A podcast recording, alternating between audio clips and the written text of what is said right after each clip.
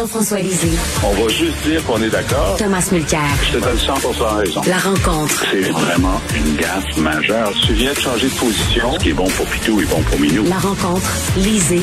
Mulcair. Alors, la grande vedette hier du débat, c'était bien sûr la couette de Thomas Mulcair. Tout le monde en a parlé hier sur Twitter. OK, c'est là, il faut, faut percer le mystère, Thomas. Euh, c'est quoi la couette? c'est ma couette vide. C'est ma couette COVID. C'est lorsque ça a commencé, bon, c'était fermé. Hein, les barbiers, parce que moi, j'ai besoin d'un barbier plus qu'un coiffeur. Alors, j'ai remis ça, j'ai remis ça, j'ai remis ça. Puis, à peu près à cette époque-ci, l'automne dernier, ça commence à être un peu trop long. J'ai fait une mini, mini couette. Mais un an plus tard, j'ai une vraie couette.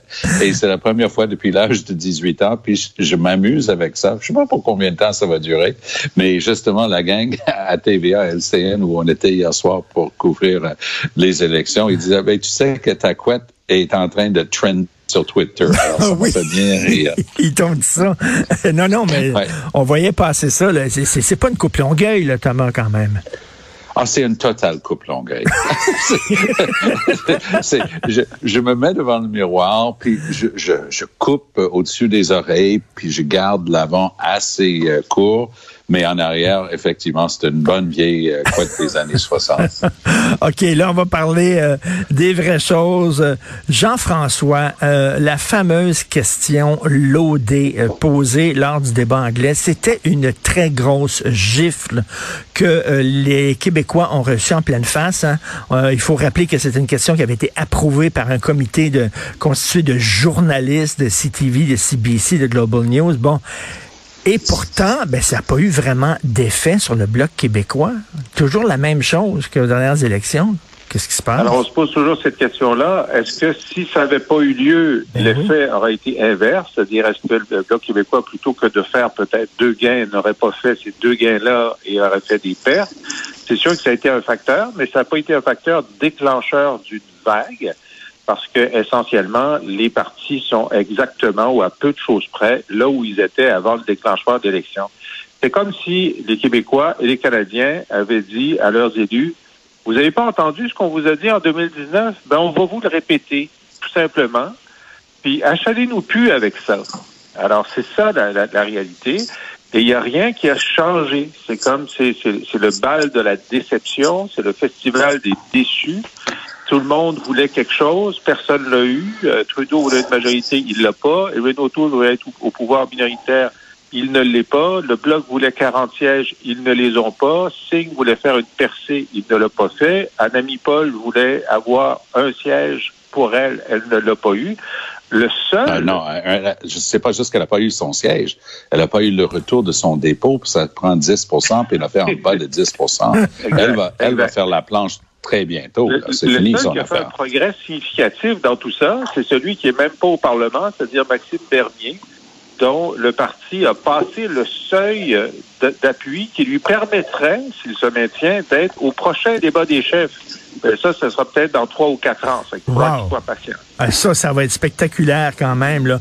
Euh, Thomas, très rapidement là, sur Madame Paul, on n'arrête pas de nous dire que c'est important l'environnement pour les jeunes. C'est vraiment la question de l'urne, c'est la question numéro un, tout ça, mais le parti vert qui se plante.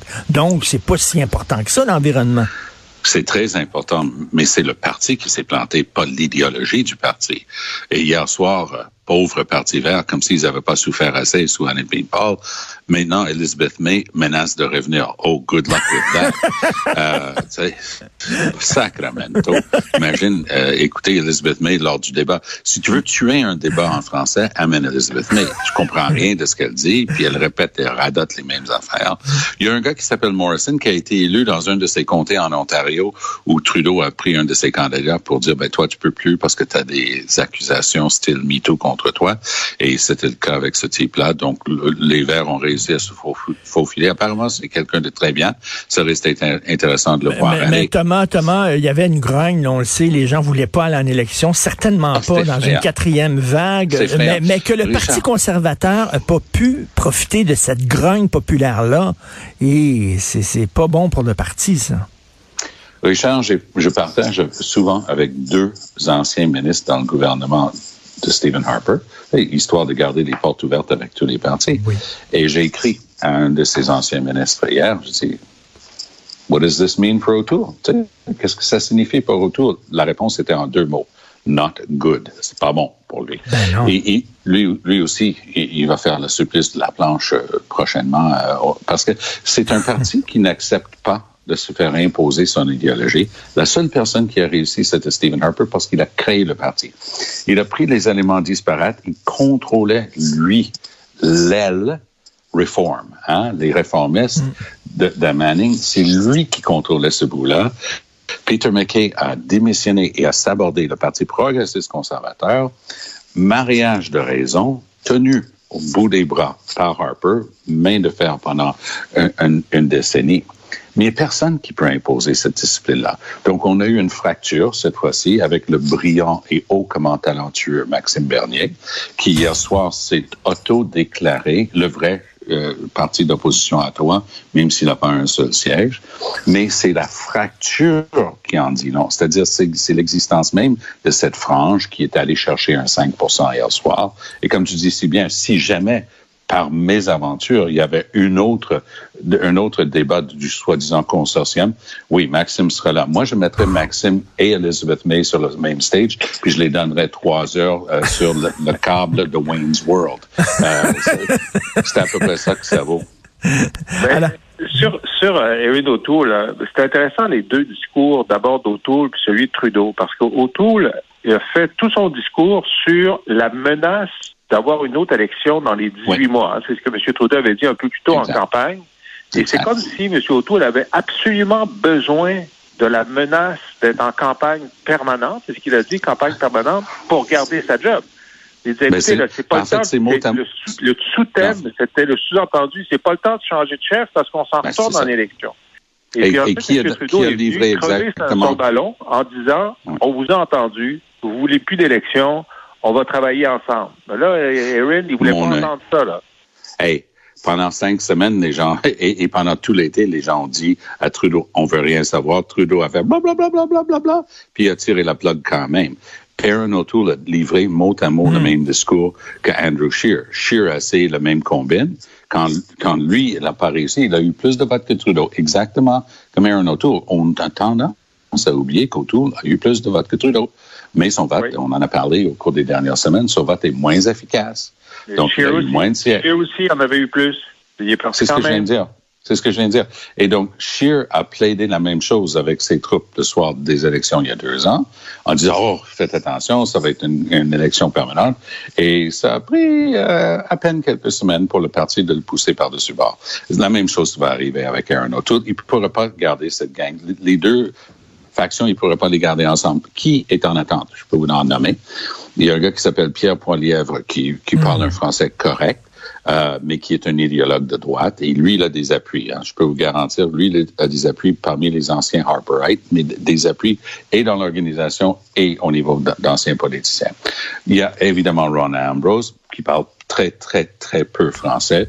Lisa Raitt, très compétente aussi, mais qui parlent pas du tout français. Donc, ils sont, ils sont un peu exclus euh, de notre formule ici au Canada. Tu peux pas dire, ah, demain soir, débat en français, puis euh, te porter pâle. Mais on dirait que les gens se demandent que le vrai Parti conservateur se lève. Là, hein. On le dit souvent, le Erin ben a fait la split entre les purs et durs, les progressistes, et les gens lui disent, ben là, règle ton problème d'identité, parce que là, tu as deux têtes, c'est un monstre à deux têtes, coupe-en une, puis après ça, on te fera confiance. Mais oui, mais, les idéologues, pour, ça, peut pas Trudeau, c'est la même. Tout. Parce que, regarde, le, problème du Parti conservateur, c'est que le c'est que le peuple canadien est en train de se déplacer vers le centre-gauche. Hein? Il y, a, il y, a, le Parti libéral qui s'est un petit peu déplacé vers le centre-gauche par rapport à Paul Martin, par rapport aux années de Jean Chrétien. Euh, il y a le NPD, il y a le Bloc québécois, puis il y a le Parti vert. Alors, où est la majorité du Parti conservateur? Elle n'existe plus, en tout cas pour l'avenir prévisible. Donc, tu peux être fidèle à tes racines et perdre, ou tu peux essayer de faire semblant que tu es au centre et perdre. Alors, ça veut dire que oui, sûrement, euh, euh, Tom a raison, il va y avoir une rébellion. Pierre Polièvre euh, se prépare. Il a déjà fait ses pubs pendant la campagne, mentionnait même pas l'existence de Renault Tour. Non, ça ne veut pas dire qu'il va gagner, parce que le parti est déchiré. Il y a un problème existentiel. Moi, je pense qu'il n'y a pas de formule qui permet aux conservateurs de gagner l'élection. Mais, mais attends une minute, Jean-François. Jean-François, est-ce que ça veut dire qu'on est condamné à avoir un gouvernement libéral pendant, mon Dieu, euh, 14, euh, 14 tu sais, 14 saisons comme l'auberge du chien noir? Ben, ça Euh, fait proba- 164 ans. Ils sont là de- depuis la Confédération et ils ont été au pouvoir les deux tiers du temps. Et, c'est à cause de ça. Et Jean-François le décrit très bien, euh, le phénomène. Puis, si on prend le vote pour le NPD, qui était une vraie déception pour eux autres, pourquoi? Parce qu'ils ont saigné dans le Grand Toronto. Depuis des semaines, on s'en parle. Cette élection allait se décider à Toronto, 55 sièges, 25 dans Toronto, la ville, puis une autre trentaine dans les alentours. C'est ça euh, où, où M. Trudeau a réussi à tout rafler. Le tout petit, tout petit peu qu'avait Aaron O'Toole, il a perdu une, une bonne partie. Singh pensait faire des vrais percées en à Toronto. Il, il commençait à 25-26% dans le Grand Toronto. Il a fini à 17 euh, là et à travers le Canada. C'est allé vers Trudeau, in extremis. Les gens, justement, progressistes, parce que prends le 17-18 de Singh puis les euh, 32 de Trudeau, ding, ding, ding, 50% des Canadiens sont centre ou centre-gauche. Donc, c'est une illusion pour les conservateurs de croire qu'ils peuvent gagner, comme dit si bien Jean-François, en en s'occupant juste de leurs idéologues de droite, mais ils peuvent pas s'en défaire non plus. Ce qu'on ce qu'on n'a pas dit, là, c'est que si Erin O'Toole, à cause de la conjoncture, euh, si Trudeau avait eu un autre blackface, il peut y avoir des accidents qui auraient porté Erin O'Toole, premier ministre, minoritaire. Mais dès qu'il aurait fait un discours du trône ou un budget euh, décidant, par exemple, de scraper la taxe sur le carbone, il aurait pu être renversé. Et d'ailleurs, constitutionnellement, Trudeau, s'il avait été deuxième, aurait pu dire à la gouverneure générale, évidemment en anglais, parce qu'elle parle pas français, je vais continuer. Et puis, il y aurait eu Exact. un vote de confiance, puis s'il y avait eu l'appui du NPD puis du Bloc, il serait resté premier ministre, même Exact. si O'Toole avait eu plus de sièges que lui. C'est ça la réalité Hmm. en ce moment de, euh, de, de la map euh, électorale canadienne. Euh, euh, Jamais, vous deux, pourquoi le Bloc n'a pas mieux performé? Que ça? Ben, moi, je, je suis d'accord euh, encore une fois avec euh, l'analyse de Jean-François. N'eût été pour la question de Sachi Curl, dans la première Hmm. question du débat en anglais, ben, je pense qu'on aurait vu peut-être le bloc avec 20 sièges ou 15 sièges aujourd'hui. Mais pourquoi? Trudeau- Pourquoi, Ben, parce que Trudeau, est, moi, je me rapporte à la première, c'est toujours euh, l'ironie du sort, mais notre ami Blanchet a gagné le débat en anglais et notre Ah oui. ami Trudeau a gagné le débat en, En français. français, lorsqu'il a vargé Dans le sur Canada Blanchet. anglais. Oui. Ah, euh, mais il a gagné ça dans le Canada anglais en disant oui, mais il y a beaucoup de Québécois qui sont sensibles à ça aussi, Jean-François. Dire hey, c'est pas juste toi qui peux parler au nom des Québécois. Moi, je suis fédéraliste, mais moi, je suis québécois, je suis francophone. C'est mon monde aussi. Puis arrête de me dire que j'ai pas mon, mot à dire.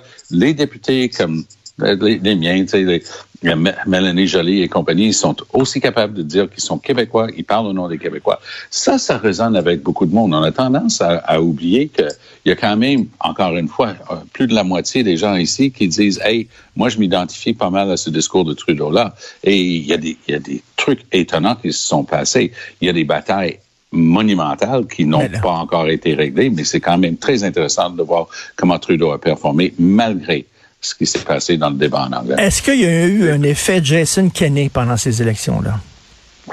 Terrible Euh, effet Jason Kenney. Je vais laisser Alors- là-dessus, puis je vais revenir sur le Québec après. OK. Moi, moi, je vais donner la version de 30 secondes. Kenny a eu une, une performance lamentable qui est en train de coûter la vie à beaucoup de gens en Alberta. C'est un idéologue de droite. Il voulait pas de contrôle, pas de passeport vaccinal, pas d'encouragement. Bang! C'est en train de lui sauter en pleine face. OK. C'est- Notre ami autour avait décidé de dire dans les microphones, plutôt que de rester neutre, il est allé un petit peu plus loin pour chercher la faveur en Alberta. Il dit, c'est le meilleur en, en termes de gestion de la crise de la pandémie, c'est Jason Kenney. Bang! Là, Bang, ben il y a, oui. il y a trois, à trois, quatre jours de la fin de la campagne, on dit, mais tu as, supporté Kenny. Kenny vient de s'excuser pour sa contre-performance. Est-ce que toi, tu vas admettre que tu avais tort? C'est sûr que ça... On lui a posé la question 30 fois. Et quand il était incapable de répondre, il a annulé. Il y a, eu des, séries d'entrevues. CTV avec euh, un gars, un, Montréalais qui s'appelle Omar Sajidin, un jeune qui est très, très bon, a fait des entrevues avec tout le monde.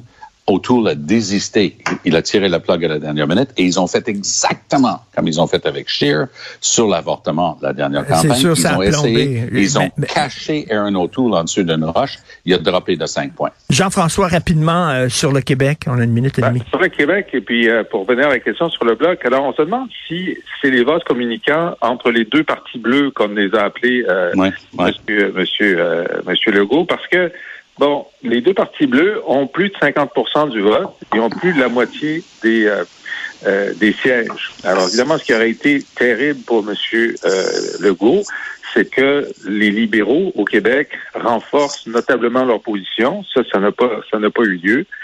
Euh, et il pourra dire dans sa réaction aujourd'hui que ben, la majorité des Québécois l'ont écouté.